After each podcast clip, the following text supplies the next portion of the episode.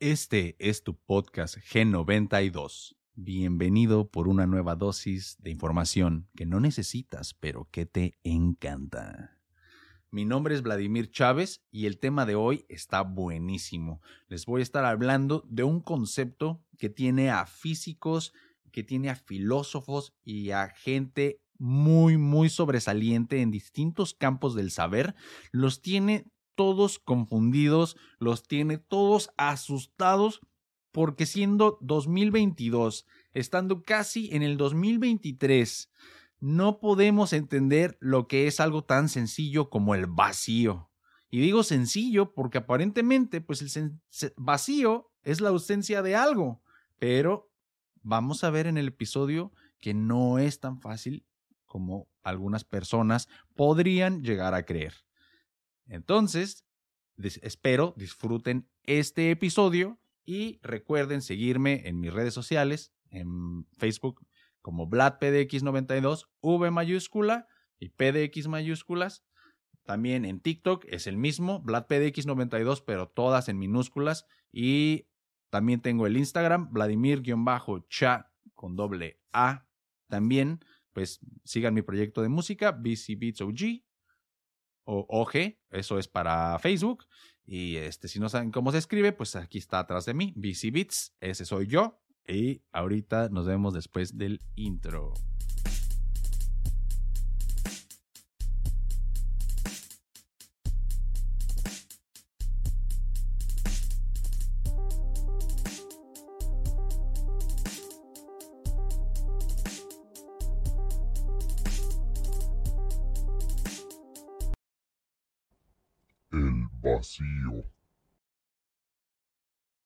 Gracias por acompañarme en un episodio más de pues, su podcast favorito. El, el, episodio de hoy está muy bueno. Vamos a estar hablando de un tema que, pues al menos a mí me apasiona bastante. Es de las cosas últimamente que más trato de, de, pensar. bueno, pues es como un tema recurrente. pues no sé, me la paso meditando al respecto se podría decir. Y, es porque, pues viendo algunos documentales, algunos videos, y por documentales me refiero a videos en YouTube, este, pues me di cuenta que hay algo que todos los físicos últimamente le temen y es el no entender la algo muy muy que ni siquiera te imaginas. Uno pensaría que los físicos se la pasan tratando de entender los agujeros negros, el multiverso, todas estas cosas que vemos que son como de, pues de película o de ciencia ficción, y en, la, en realidad hay algo mucho más escalofriante, mucho más este, confuso que ahorita nadie este, entiende todavía hasta la fecha, al menos no del modo científico tradicional. Y entonces se pone muy interesante porque también hay algunas otras personas no físicos que son más bien este, iluminados, se les puede decir, no hay otra palabra. Son estos, los, como ya les había hablado, los maestros iluminados, aunque suene muy feo ese nombre, gracias al New Age, eh, pues no hay, son, son como personas que por alguna razón adquirieron mucho más conciencia ya también tengo un episodio hablando de lo que, pues, en mi contexto, lo que es conciencia, o al menos en este tipo de videos filosóficos, eh, espirituales, así, metafísicos, conciencia, pues para los que no sepan, eh, muy, muy rápidamente, así, grosso modo, eh, pues sería esa habilidad de poder reconocer el presente, de estar despierto en el momento presente, así como dicen todos los gurús prácticamente, eso este, es a lo que me refiero con conciencia. Entonces, estas personas, mediante la conciencia, se llegaron a dar cuenta de cómo funciona la realidad y si nos ponemos a pensar, eh, la lógica es, son procesos mentales que pudieran de alguna manera eh, ser ¿cómo les puedo decir esto? O sea, las matemáticas y la lógica provienen de la misma naturaleza mental del humano. O sea, hay caminos matemáticos, fórmulas matemáticas y también caminos mentales. Entonces, a lo que voy con esto es que el camino científico utiliza las matemáticas, pero el camino mental utiliza la lógica y podemos llegar al mismo resultado, solamente que pues uno va a ser eh, explicado a través de números y el otro a través de la lógica. Y tenemos pues los, los físicos, por ejemplo, cuánticos, que tratan de explicar la realidad eh, máxima del universo. Y tenemos pues metafísicos o maestros iluminados, como ya les dije, como Hermes Trismegisto, que él a través pues del, de su mente descubrió que ahorita les voy a decir más o menos este, más adelante. Y si ya escucharon el, episodio de Hermes Trismegisto, pues ya saben más o menos a lo que me refiero. Si no, ahorita les, les comento, pero pues vámonos por orden. El vacío viene del latín vacibus y dice en la definición de Wikipedia, si gustan ir a checarla también, que es la ausencia total de materia en un determinado espacio o lugar, o la falta de contenido en el interior de un recipiente. Por extensión, se, denomina también vacío a la condición de una región donde la densidad de partículas es muy baja, como por ejemplo el espacio interestelar. O la de una cavidad cerrada, donde la presión del aire u otros gases es menor que la atmosférica. Entonces, esa es una definición de la física de lo que es el vacío. No hay hasta ahorita en la vida real algo como el vacío perfecto, ya que es una explicación muy, muy compleja que toma mucho tiempo y hay algunos canales súper buenos en YouTube que pueden ir a visitar para que entiendan un poco más o sea, si, si tú eres la persona que le gustan los tecnicismos, que le gusta la física, que sabe mucho de estos temas, pues ve y checa videos del canal, por ejemplo, un ejemplo, eh, Quantum Fracture. Ese chavo es un, muchacho español y él tiene unos videos donde te enseña, pues, sea, con punto y coma, todo lo que te estoy explicando, pero pues es que este canijo, este, es un genio que tiene un, un doctorado en física cuántica o algo por el estilo. Y aparte, pues tiene una personalidad muy buena y que te va a explicar esto si te gusta mm, eh, las cosas muy técnicas o más técnicas al menos. Lo que ahorita yo te voy a contar es para que casi cualquier persona que escuche el podcast se pueda dar una idea, al menos de lo que yo percibo como el vacío y lo que yo estoy acá, este, pues, pensando, ¿no? Lo que estoy tratando de entender. Y pues ojalá ustedes también se sumen a esta tarea de tratar de entender el vacío. ahorita van a decir como que, ¿qué onda? ¿Qué estás diciendo? Pero ahorita ya que, que empiece a exponerlo más, se van a dar cuenta cómo realmente algo que es tan básico no lo entendemos, no lo entendemos para nada. Y pues está, está creepy, ¿no? O sea, según nosotros, tenemos hasta ahorita, según la física tradicional, ya tenemos resueltos casi casi como todas las fuerzas que nos rodean. Y pues la prueba es en que podemos hacer aviones que pueden volar o podemos hacer televisiones que, que, casi casi parecen ventanas, que parecen ventanas a otra realidad, por así decirlo. O sea, si esta física que nosotros conocemos no fuera exacta o no fuera real, pues no podríamos hacer tal cosa como pues un cohete, ir a la luna, tener este, todas estas increíbles tecnologías, no las podríamos tener. Entonces nosotros damos por sentado que sí conocemos las fuerzas de la naturaleza cuando ni siquiera conocemos o entendemos lo que es el vacío. Entonces, el vacío es un poco como esos conceptos, conceptos como el del cero absoluto, ¿verdad? Que es menos 273 grados centígrados y eso no existe. Para todos estos ejemplos, el espacio exterior o el espacio interestelar es en la manera en que la naturaleza expone mejor estos fenómenos, como, por ejemplo, hay lugares que están tan lejos de una estrella que irradie calor que están muy fríos. No llegan al cero absoluto porque esto significa que los átomos en esa materia se detuvieron. Entonces ya, ya vimos que la física dice que los átomos no se pueden detener, todo está en vibración constante. Entonces no es posible que se queden quietos, por eso no pueden llegar tan, a ser tan fríos. O sea, hay un límite que la misma naturaleza eh, puso y no podemos exceder ese límite. Pero bueno, el vacío también, como ya vimos, para hacerlo real, o sea, el vacío en la realidad, que no sea algo teórico, porque es muy fácil decir, un espacio determinado que no tenga nada dentro, pero no es tan fácil, ¿ok? Entonces, nosotros nos pusimos de acuerdo los humanos y dijimos, bueno, entonces vamos a hacer aunque sea un vacío parcial. Entonces ya se considera que está al vacío cuando hay una cavidad cerrada donde la presión del aire u otros gases es menor que la atmosférica. Entonces, cuando tienes, por ejemplo, una bombilla, este, de, pues, o un foco que está al vacío, el espacio dentro del, del, foco tiene menos presión atmosférica del gas que sea. Hay algunos que a lo mejor utilizarán un gas este, específico para que esté como inflado ahí adentro, porque aunque esté al vacío, nada más significa en este caso que tiene menos presión que la de la presión atmosférica del cuarto, por así decirlo, pero no significa que no tenga nada dentro. También, cuando, cuando compras alimentos que están cerrados al vacío, no significa que estén al vacío, porque claramente tienes pues comida y todo y aparte.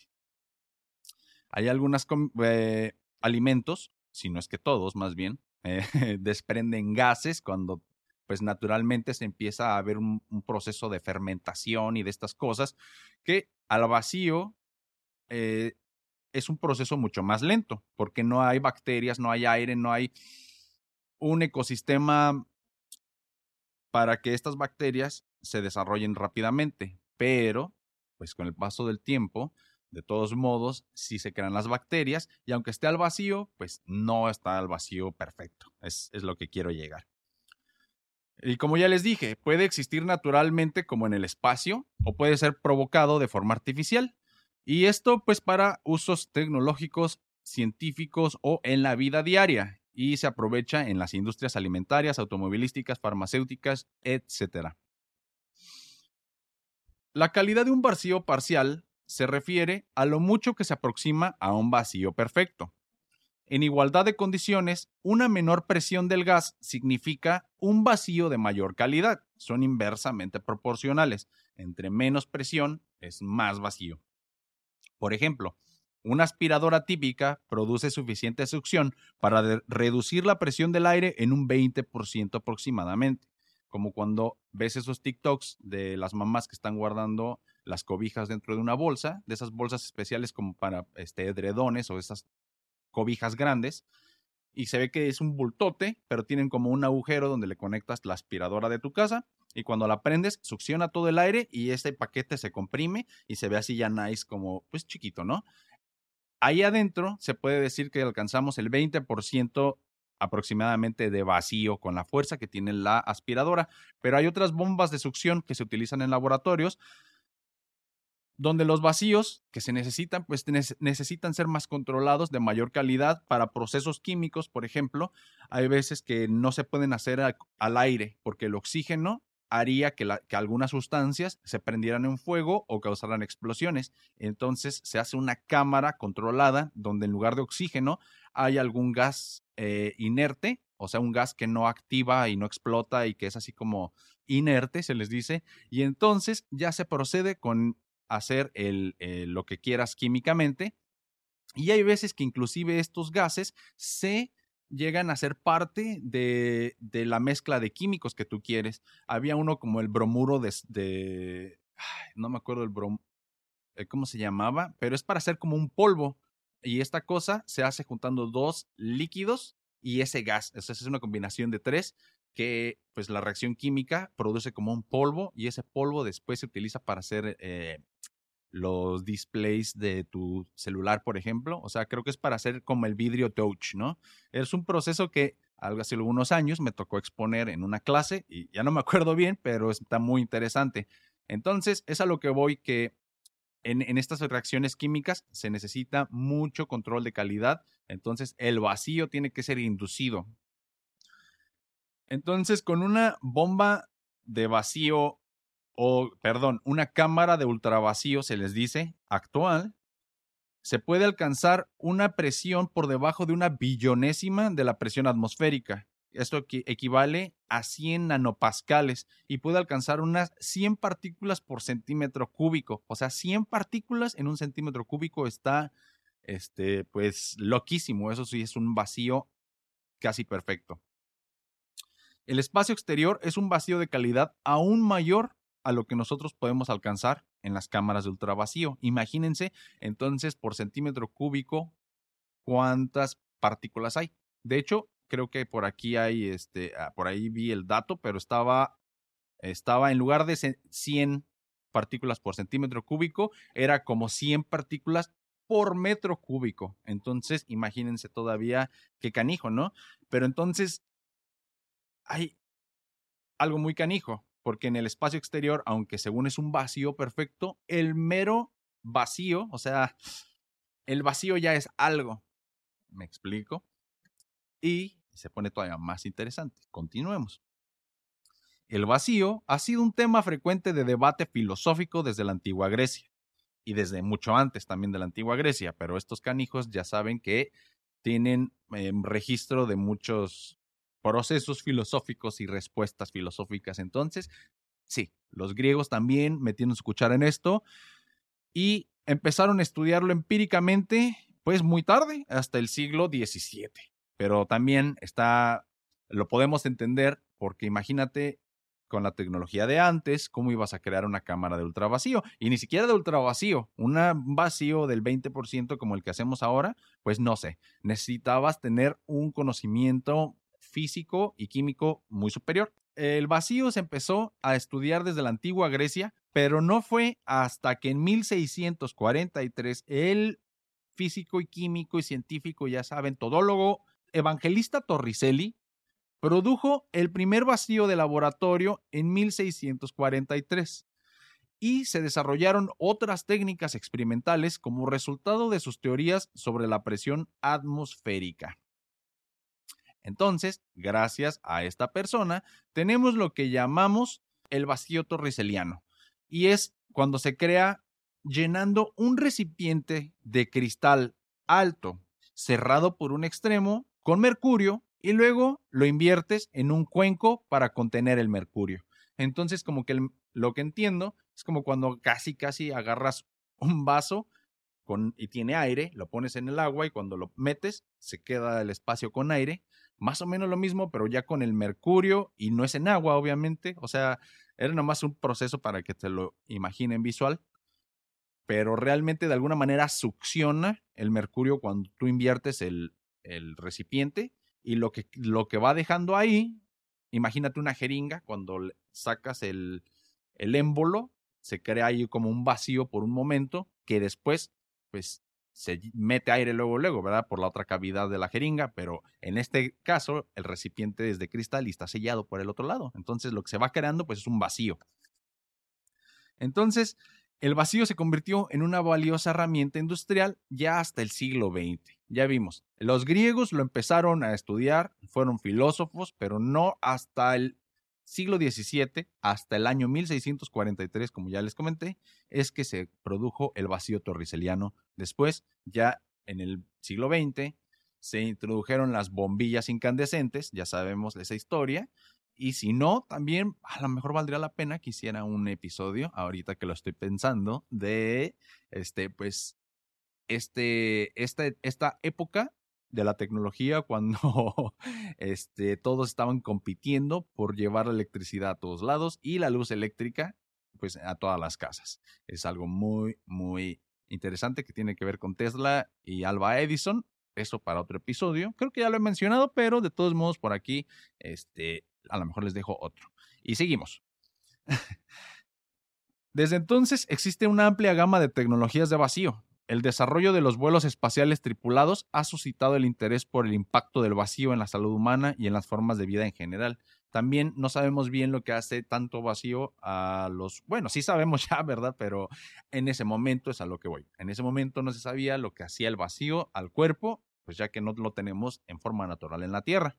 Pero ya sabemos que si vas al espacio y no traes tu traje de, de, em, astronauta, pues probablemente vas a, explotar o implotar. Me quedé pensando. El punto es que te vas a morir.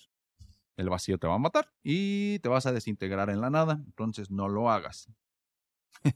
la definición del vacío que tenemos ahora al menos fue por parte de la Sociedad Estadounidense del Vacío, o por sus siglas en inglés AVS.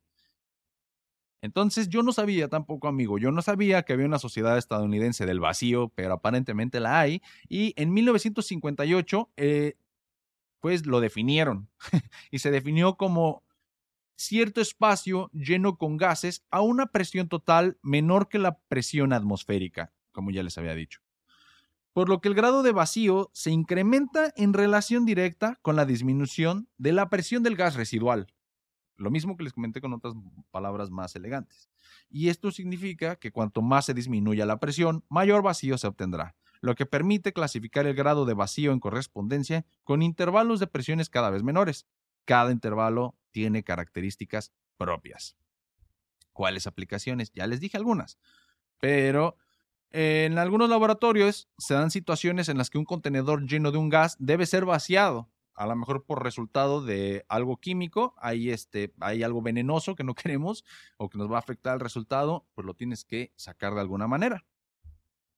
La evacuación debe ser el primer paso para crear un nuevo ambiente gaseoso. Durante el proceso de destilación, se debe de remover de manera continua el gas a medida que se desarrolla el proceso. Algunas veces es necesario evacuar el contenedor para prevenir que el aire contamine alguna superficie limpia o que interfiera con alguna reacción química. Haces de partículas atómicas deben ser tratadas al vacío para prevenir la pérdida de momentum a través de las colisiones con las moléculas de aire. Recordemos que pues, el, el aire es, son gases. Los gases están hechos de partículas. Entonces, si quieres acelerar una partícula, como lo vemos en el CERN y todos estos lugares, pues obviamente lo que tienes que hacer es tener un vacío casi perfecto para que esa partícula no se vaya a impactar con otra partícula y no se vea pues disminuida la inercia. No crean que cuando vas a acelerar una partícula nada más le picas a un botón y se acelera sola. No, tienes que eh, hacer que agarre vuelo y vuelo y vuelo y vuelo y vuelo y pues no queremos que tome más tiempo o más energía de la necesaria para acelerar la partícula. Muchas formas de radiación son absorbidas por el aire y por lo tanto solamente pueden ser propagadas por este y llegar a absorber largas distancias en el vacío. Por eso no lo queremos tampoco. No queremos que la radiación se impregne en el aire y contamine algo.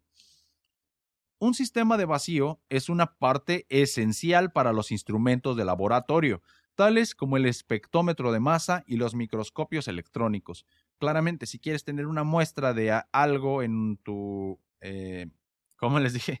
En tu microscopio electrónico, no quieres que simplemente las partículas que andan ahí de gas te vayan a, a hacer pues que veas algo raro, ¿no? O sea, lo que estás viendo por ahí, a lo mejor estás viendo el aire, las partículas que están por ahí, y pues no, no es bueno, muchachos. Entonces, también se necesita un vacío para esto. Sistemas de vacío simples son utilizados para la deshidratación al vacío y la congelación al vacío. Pero esto nada más, como ya dijimos, suele ser como al 20% de calidad, como con una eh, aspiradora que tú tuvieras en tu casa, más o menos así.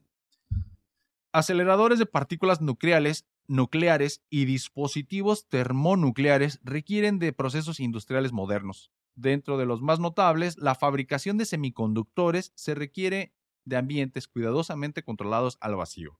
Me recuerda a la creación de las computadoras cuánticas que utiliza Google y todas estas empresas IBM que son pues como de tecnología de punta bueno, al menos Google y, e IBM poseen algunas de estas computadoras cuánticas, que eso es muy complejo, complejo para explicarlo así rápidamente, pero dependen de estar al vacío, es lo que nos importa. Bueno, hasta ahorita espero que le hayan entendido todo bien a lo que les estoy comentando, amigos, para que vean por qué mi interés en esto. Pero también hay otra manera de ver el vacío y eso es desde el punto de vista filosófico o espiritual. Hay personas, como ya les dije, que son pues maestros iluminados, no hay otra palabra, o sea, es, o sea, eso está les queda de lujo. Solamente hay que quitarnos todos esos prejuicios del New Age, por favor. Pero estas personas que no se puede decir que sean genios, porque a lo mejor no sabían matemáticas, pero son genios de la vida, se le puede decir. Eh, son sabios, esa palabra está excelente, son sabios que mediante la lógica y la mente y los caminos de la mente y del espíritu, como le quieran decir, no importa qué religión o práctica, lo que sea, utilizaban, hay gente que ha llegado a realizar o entender muchos conceptos que la física ahorita está comprobando con matemáticas, porque al humano en, ahorita nos encanta que todo podamos este, explicarlo con matemáticas y no, no existe. Pero no siempre ha sido el caso. Antes la gente sí tardaba hasta años, como los monjes, por ejemplo. Es un ejemplo. No es la única manera de, de iluminado los monjes. Hay gente que pues se considera así iluminada y que se consideran sabios, que pues se ven como, como tú y yo, ¿no? Así rápidamente me imaginé a Winhoff, al que tiene este, eh, todos estos récords Guinness porque se este, corre en el Everest desnudo, así cuando está todo nevado, o también se mete debajo del agua durante muchísimo tiempo y el agua está helada y él sin respirar está ahí aguantando hacia abajo la respiración. O sea, proezas sobrenaturales, se podría decir. Este, bueno, esta persona es lo que hace para demostrar cómo el cuerpo humano es, es Em, mucho más fuerte de lo que creemos y todo está en la mente. Entonces, este sabio, pues no se ve como lo que pensaríamos de un iluminado, ¿verdad? Se ve distinto, pero hay muchas maneras en las que estas personas se pueden ver. No juzguemos por cómo se ven, pero lo que importa es lo que decían y las ideas con lo, y a lo que contribuyeron. y bueno, por ejemplo, en, en la India, si nos vamos allá a la India y Tíbet, ellos tienen varias doctrinas, porque no, no siempre son religiones como uno creería. El ejemplo más famoso es el budismo. El budismo no es una religión, es un estilo de vida. Y el budismo se quiere, o más o menos significa, Buda significa el despierto o el iluminado, que son pues dos palabras que quieren decir más o menos lo mismo. Entonces, el budismo es el camino a la iluminación. Y esto se puede adquirir, eh, se puede adquirir mediante distintas prácticas. O sea, no hay como un, un, manual que te diga, sigue esto y así te vas a iluminar. El que te diga lo contrario, pues es un charlatán o de estos gurús de ahora o New Age, que pues no que nada más quieren ah, sacar algo de ti o es un culto o algo así. Pero la verdad es que no. Entonces, en, como no hay una sola manera de llegar a la iluminación o al budismo, hay gente, hay sabios que cuando llegaron describieron la manera en la que ellos llegaron y está excelente. Es como tener una historia, una anécdota de cómo esa persona adquirió pues la iluminación. El problema es cuando la gente lo toma como si fuera una receta y es que crea y es cuando se crean como religiones alrededor a lo que esa persona o su experiencia de esa persona. Entonces, esto se puede, este, a lo mejor a muchas personas les cuesta trabajo escuchar esto, pero inclusive el cristianismo o el ejemplo de Jesucristo, si es que existió, él con otra técnica muy distinta a otros profetas, pues lo que quería era que tú alcanzaras el reino de Dios, que es otra palabra para decir iluminación o nirvana o cualquier otro sinónimo. Pero entonces se podría decir que el cristianismo también es un, es un camino al, al budismo, a iluminarte. Es nada más para que se den una idea de hay veces que creemos que una palabra pertenece a una religión y no es así. Entonces, bueno, regresémonos otra vez. En Tíbet y en India hay prácticas y distintas que consideran al vacío muy importante. Hay una palabra que se llama chunyata, que viene del palí suñata y a menudo es traducido como vacuicidad, vaciedad o vacío y es un concepto budista relacionado con el concepto de la nada, el cual tiene múltiples significados dependiendo de su contexto doctrinal. puede referirse a una comprensión ontológica de la realidad o un estado meditativo o un análisis fenomenológico de la experiencia. Y véase esta última frase que dije o esta última cosa, análisis fenomenológico de la experiencia es básicamente cuando estás en ese momento de conciencia plena del presente, por así decirlo. El análisis fenomenológico es la manera occidental de llamar al, o la manera así más nice de, decir que estás viviendo el momento. Bueno, hay dos ramas en el budismo, eh, porque recordemos que budismo solamente es, ah, es un término paraguas para decir las prácticas que te llevan a la iluminación, ¿verdad? Entonces, por eso hay textos chinos, textos indios, textos tailandeses, budistas, porque son distintas iluminados que con distintas técnicas pretenden llevarte a ese estado búdico. Se, pueden eh, dividir en dos grandes eh, rasgos y son el budismo Theravada y el Mahayana.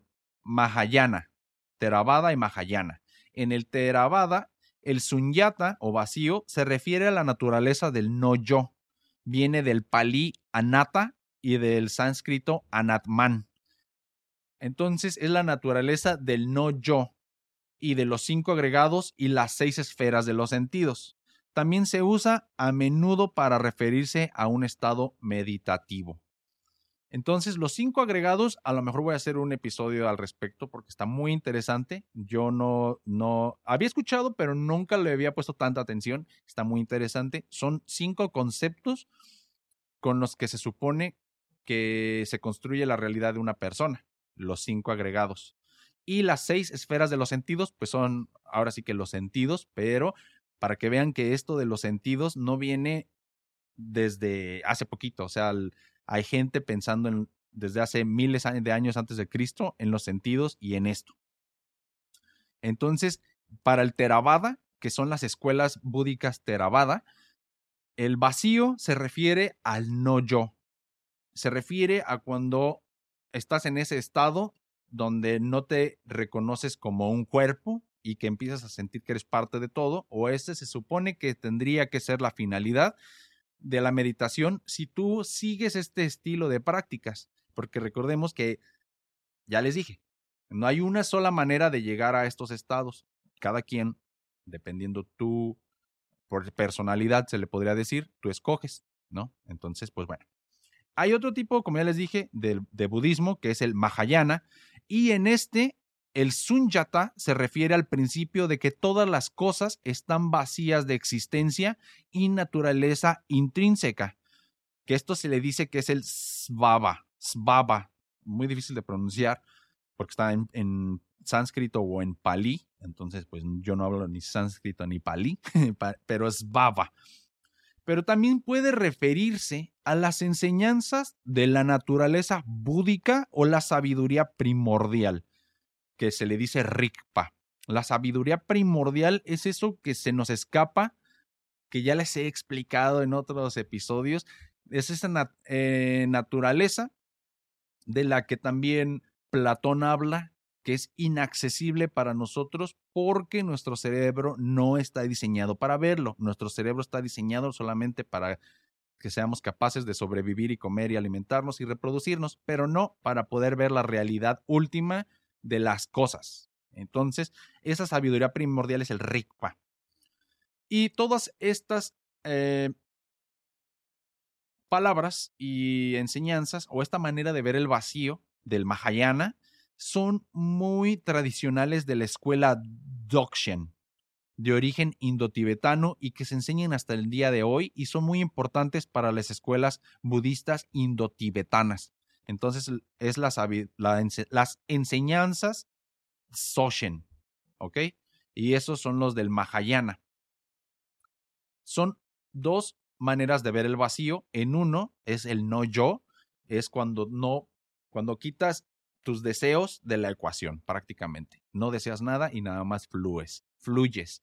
Me gusta mucho esa definición, pero la otra está muy interesante y se lleva más con pues algunas teorías de la física moderna, como la teoría de que este, la realidad no existe y todo nada más es una proyección, una ilusión, o que hay un programador que hizo un como Sims, o sea, un videojuego o una ilusión, y nosotros vivimos en una simulación. Entonces, si tú crees un poquito más en esas teorías, te va a interesar mucho el tipo de budismo mahayana, porque ya les dije, habla de, la, de que todas las cosas están vacías de existencia y de naturaleza intrínseca y son nada más ilusiones que se construyen y todo este mundo se le dice el maya, la maya, ¿no? El maya, M-A-Y-A.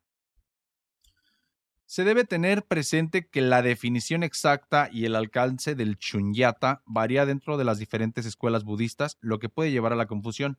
Entonces, apégate a uno, si a ti te gusta el budismo y este tipo de, o sea, eres un buscador, se le dice, pues elige o trata todas, ¿no? O sea, uno no sabe cuál es la que le sienta bien, trata todas, si eso es lo que quieres, o sea, trata por así decirlo, el yoga es una técnica búdica, se le puede decir, que te lleva a la iluminación. El cristianismo es otra técnica que te lleva a la, a la iluminación. O sea, agarra la que tú quieras, pero apégate a esa porque hay cosas que pareciesen ser contradictorias entre una técnica y otra. Pero bueno. Entonces, todos estos sistemas de principios explican de forma sutil qué fenómenos son vacíos de, de qué, y cuáles son vacíos exactamente y qué significa la, la vacuidad. Pero en ninguna de las anteriores entendemos al 100 lo que es el vacío, ni en la física, ni en la religión o en los caminos búdicos, como les decía. Pero lo bueno, o lo que me deja a mí este, más tranquilo, es que al menos si seguimos el camino pues espiritual se le puede decir, como lo que nos ha enseñado Hermes Trismegisto con el Kibalión, es que no necesitas entender las cosas.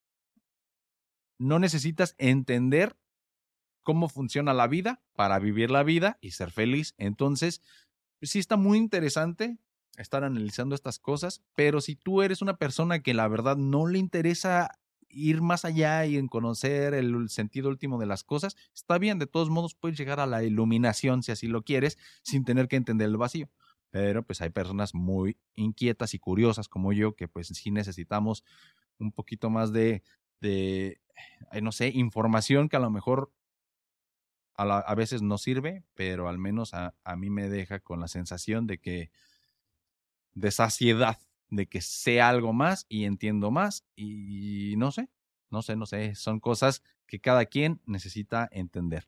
Pero bueno, eh, para que no se escuche como charla motivacional, avancemos con el último ya para cerrar este video tan interesante. Y es que también desde China hay un señor cabroncísimo que también le tengo su episodio que se llama o llamaba Lao Tse. Este señor se puede decir que eh, hablando de erudismo, o sea, de ciencia y de física, era un ignorante, o sea, era un granjero que era casi, casi un vagabundo. Y recordemos que los vagabundos en Asia no tienen esa connotación negativa como acá, en, en todo el continente americano o, europeo, pero sobre todo americano. Aquí es donde vemos a los vagabundos muy mal, pero en, en Asia no era, lo, no era así. Y a lo que voy es que esta persona no era nada elegante. Él era una persona, este, pues como un granjero, así muy básico, que se iluminó y realmente no escribía, no sabía escribir. Entonces lo que tenemos ahora son textos que una vez, eh, la historia dice que una vez viajando entre provincias o lo que sea, en una como aduana, por alguna razón, se topó Sí, y digo una aduana porque estaba como en la línea, ¿no? Cruzando o algo así, y se encontró a un sabio muy famoso de su época, que pues creo que eran como cuates, ¿no? Entonces, era este güey muy famoso, era fan de Lao Tse, y dijo, oye, yo, yo te conozco, y ya estás muy viejito. ¿Cómo ves que antes de que te mueras, me dejas aquí, este, pues me escribes algo y con tus enseñanzas, a lo que Lao Tse no quiso al principio, pero como realmente tenía que cruzar, creo que le dijo, no te voy a dejar cruzar, sino escribes pues tus enseñanzas. De algo así viene, ¿eh? Este, la historia. Hace mucho que la escuché, pero ya saben estas como leyendas, fábulas chinas. de hecho, eh, lo, que lo que vemos nosotros como el típico anciano chino con barba larga, blanca y así, este, ese estereotipo de sabio chino viene de Lao Tse. Lao Tse es el que inspiró a todo esto. Hay un libro muy famoso que se llama Tao Te Ching y pues está buenísimo. Entonces vayan a escucharlo o verlo y les va a encantar.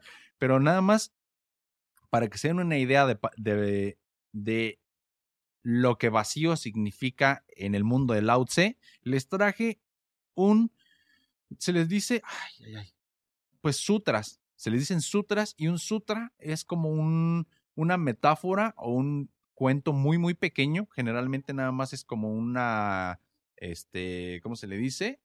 Una estrofa y o menos realmente son unas par de oraciones que te hacen pensar y te dejan como con un un poco de información para que tú aprendas entre líneas de lo algo. O sea, es para que si te dicen algo muy directo, a lo mejor la persona va a querer decir algo, va a decir otra cosa, tú vas a escuchar una cosa y entender otra cosa. O sea, son muchos niveles de distorsión. Y con estos cuentos se pretende que tú analices y descubras lo que esa persona te estaba queriendo decir. Entonces, ellos utilizan muchísimo y por ellos me refiero a estos sabios iluminados. Hasta si lees este, lo que se supone que Jesús decía, él también hacía uso de estas técnicas que es contar como cuentos, historias, para que tú leas entre líneas y aprendas. ¿Ok? Bueno, entonces esta de Lao se llama La casa y el vacío. Y cito, Modela una vasija con arcilla. Del vacío del cuenco depende su utilidad. Abre puertas y ventanas en las paredes de un hogar y del vacío de las aberturas nace la utilidad del hogar. El vacío nos permite habitarla. Así pues, nos beneficiamos de la existencia de las cosas, pero es la no existencia lo que nos es verdaderamente útil. Esto lo puedes encontrar en el gran libro del Tao que escribió Lao Tse en el siglo VI antes de Cristo. Hace casi 3000 años este señor escribió estas cosas o es lo que creemos y pues ya vimos decía que sí, o sea, nosotros utilizamos la vasija pero la vasija no sirve de nada si no tiene un hoyo, si no tiene un agujero, un vacío. Entonces lo que nosotros usamos realmente es el vacío de las cosas. Nosotros vivimos en una casa, pero habitamos en el vacío de la casa. Entonces es una manera muy distinta de ver también el vacío. O sea, vemos el vacío de los físicos, el vacío de los filósofos y el vacío de los maestros iluminados, no sé, eh, comenten cómo le podríamos llamar, el vacío espiritual. O sea, hay muchas maneras, pero recordemos que el cerebro solamente se puede enfocar en una parte del fenómeno al mismo tiempo, pero el vacío está presente en todo, o sea, el vacío está presente en emociones, en pensamientos, en la materia, en todos lados hay vacío. Solamente es un fenómeno que para poderlo entender lo dividimos en muchas cosas. Como siempre, queremos dividir todo para entender, seccionar, pero todo es parte de una sola cosa y te vas a volver loco cuando empieces a, a, pensar en estas cosas, pero pues yo creo que es lo emocionante. Y pues nada, ese era mi episodio del vacío. Me estaba, este, bueno, tenía muchas ganas de hablar de esto, pues ya se hizo está muy complejo, o sea, hay muchas cosas que podemos seguir hablando, mucha gente que contribuyó a las ideas que tenemos ahora como, como, este, ¿cómo se le dice? E, en el consciente colectivo acerca del vacío, pero pues yo nomás tengo una hora y si te interesa, pues ve googlea vacío y vas a encontrar todas estas este, personas, lo que dijeron, lo que aportaron. Y pues nada, sigue checando por ahí este, artículos, documentales, lo que sea. Y pues nada, ten bonito día. ya no sé qué decir. Este, eso era todo, pues, o sea, muy interesante cómo podemos este, ver este concepto desde distintas ángulos, distintos ángulos, desde distintas ramas del saber, el entender y de la vida. Y pues ya, ojalá te haya gustado. Recuerda seguirme en mis redes sociales. Es en Facebook como VladPDX92, V mayúscula y PDX mayúsculas. Está en TikTok VladPDX92, todas en minúsculas. Y también tengo el Instagram que es Vladimir-cha, todas en minúsculas. También tengo un proyecto de música donde hago beats y se llama BC Beats. O sea, yo soy BC Beats, por si tenían la duda. y así se escribe. Me puedes encontrar en Facebook como BC Beats OG. Y pues ya, sígueme por favor en todas las, las, las plataformas también. Puedes escuchar tanto el podcast como los beats en Spotify, en Amazon Music, en todas tus plataformas. Entonces, pues nada, por ahí nos vemos en el siguiente capítulo. Gracias. Eso es todo por el episodio de hoy. Si te gustó, dale like y compártelo. Recuerda suscribirte a mi canal y sígueme en todas mis plataformas. Sígueme en Facebook como Vladimir Chávez. Entra en esa página y después ve a la sección de videos y entra al playlist G92 para disfrutar tu video podcast por Facebook. Búscame en cualquiera de las plataformas que utilices para escuchar podcast como Gen92.